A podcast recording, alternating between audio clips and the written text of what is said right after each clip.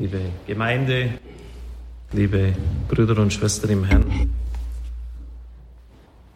Wir wollen den Aussätzigen ein bisschen näher betrachten. Es war damals eine ganz tragische Sache, wenn man Aussatz hatte. Wenn diese weißen Flecken von einem Tag auf den anderen aufgetaucht sind, dann war man wirklich ein Ausgesetzter. Es war ein ganz grausames Schicksal. Und es ist am Alten Testament, Levitikus 13 und 14, genau geregelt, was dann zu geschehen hat.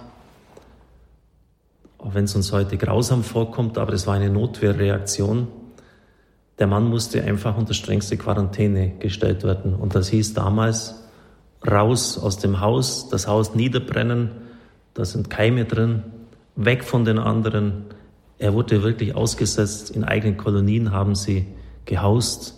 Vielleicht haben Sie den Film Ben Hur mal gesehen. Da wird das gezeigt, äh, wie die da so in Felsenhöhlen da, die irgendwie unterspült sind, wo man reingehen kann, gehaust haben. Man würde vielleicht besser sagen, vegetiert haben.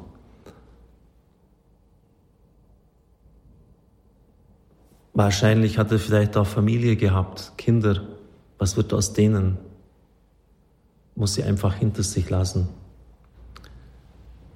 Zaraat heißt im Hebräischen dieses Wort Aussatz und das bedeutet auch von der Wortbedeutung her von Gott verstoßen. Das kam natürlich noch erschwerend dazu, wenn es ein gläubiger Jude war, hat man damals aufgrund des Tunergehens Zusammenhangs gedacht, ja, irgendwas musste er angestellt haben.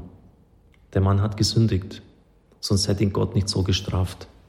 Wir wissen natürlich, dass das unsinnig ist. Christus widerlegt das auch bei dem Blindgeborenen, wo auch gefragt wird, was hat er denn getan? Weder er noch seine Eltern haben gesündigt. Aber das war halt damals die Auffassung. Und das war natürlich dann doppelt schlimm. Bei uns im Beiderschwang gibt es jetzt leider nicht im Winter, aber im Frühjahr und Sommer, spät im frühen Herbst noch, die Kühe auf den Almen und die haben alle so Glocken herum, damit man sie auch findet, wenn sie sich mal verlaufen haben. Und die Aussätzigen wurden auch mit so einem Glöckchen versehen, also wie eine Kuh, damit sie die Gesunden aufmerksam werden und damit sie sich auch in der Ferne aufhalten. Es wird ja mal bei Lukas 17 eine Heilung von zehn Aussätzigen berichtet und da wird geschildert, dass sie in der Ferne stehen blieben. Sie durften sich natürlich nicht einem Gesunden nähern.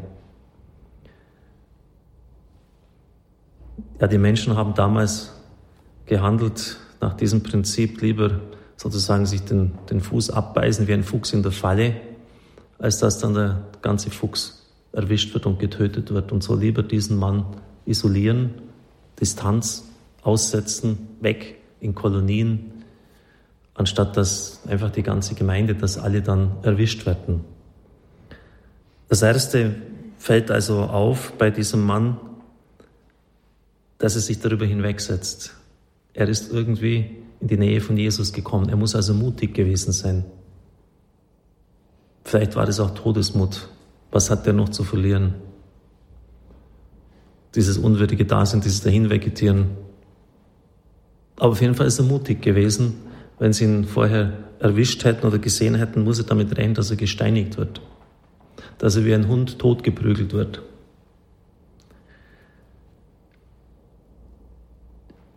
Aber das ist nicht das Innerste seiner Haltung, sondern es wird dann anhand von Wort und Tat, die eine komplette Einheit sind, deutlich. Er fiel vor ihm auf die Knie. Die beiden Schwanger wissen es, die, die Zuhörer und Zuhörer, Zuschauer können es nicht wissen, dass ich das erst an drei Königen ein bisschen versucht habe auszulegen, weil das nämlich in der Weihnachtsgeschichte von den Sterndeutern aus dem Osten auch vorkommt. Genau das gleiche Wort. Sie fielen vor ihm nieder. Sie huldigten ihm. Das kommt auch genau dann wieder vor, als Jesus auf dem Berg in Galiläa ist und sagt, geht hinaus in die ganze Welt, verkündet das Evangelium allen Geschöpfen, mir ist alle Macht im Himmel und auf Erden gegeben. Da heißt es auch, sie fielen vor ihm nieder. Genau das gleiche Wort. Oder zum vierten Mal, das ist dann an dieser Stelle beim Seesturm, als Jesus dem Wind und Wellen gebietet, schweig, seid still und schlagartig Ruhe eintritt, Sie fielen im Boot vor ihm nieder. Diese Geste vollzieht dieser Mann. Er fiel vor Jesus auf die Knie. Das ist die Geste des Besiegten vor dem Sieger, des Sklaven vor dem Herrn, auch der, der völligen Auslieferung. Es ist auch die Geste, wie ich jetzt an diesen anderen Stellen gezeigt habe, der Anbetung, der völligen Auslieferung vor Gott. Aber noch erstaunlicher ist dann, was er sagt. Wenn du willst, kannst du mich reinmachen. Kannst du machen, dass ich rein werde. Es ist eine Hoffnung, eine bange Frage, wird er es tun?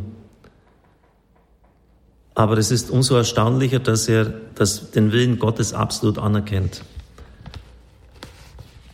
Wir können ja mal prüfen, wie wir in einer solchen Situation, in der wahrscheinlich der Körper schon ganz vom Aussatz angefressen ist, die Gliedmaßen sterben ab, man hat kein Gefühl mehr, man verfault wirklich am, am lebendigen Leib. Das ist eine ganz grausame Krankheit, wie wir uns da verhalten hätten.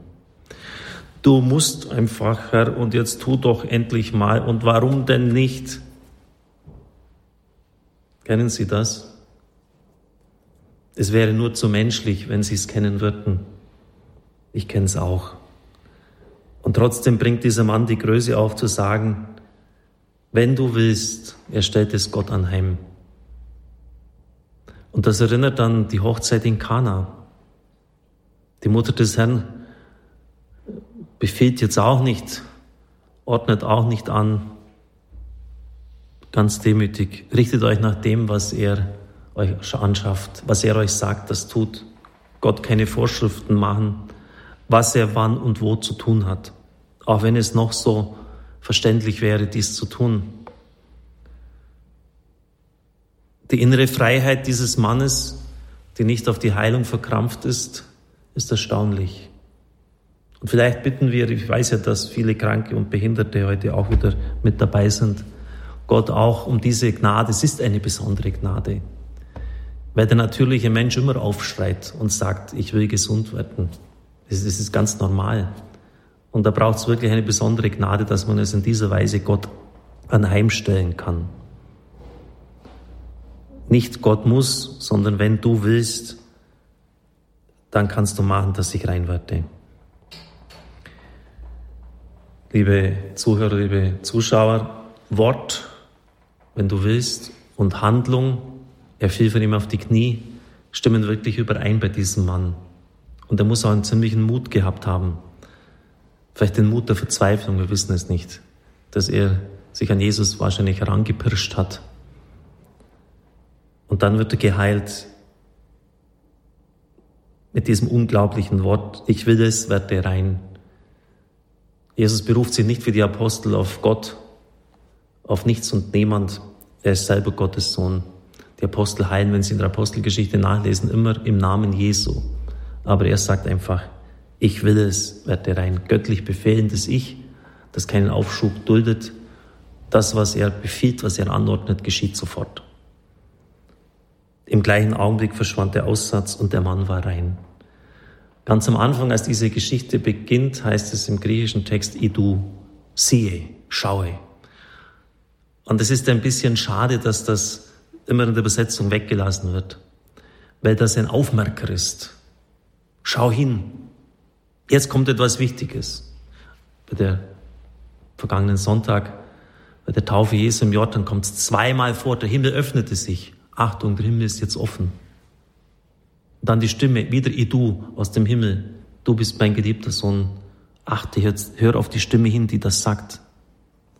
Und so soll in diesem Evangelium die ganze Aufmerksamkeit von uns jetzt geweckt werden. Pass auf, Achtung. Das ist mit diesem Siehe gemeint, mit diesem Idu. Schau hin, was jetzt, was jetzt kommt, das ist wichtig für dich. Ja, beten wir füreinander, Sie für mich, ich für Sie, dass wir diese innere Haltung des Mannes annehmen können.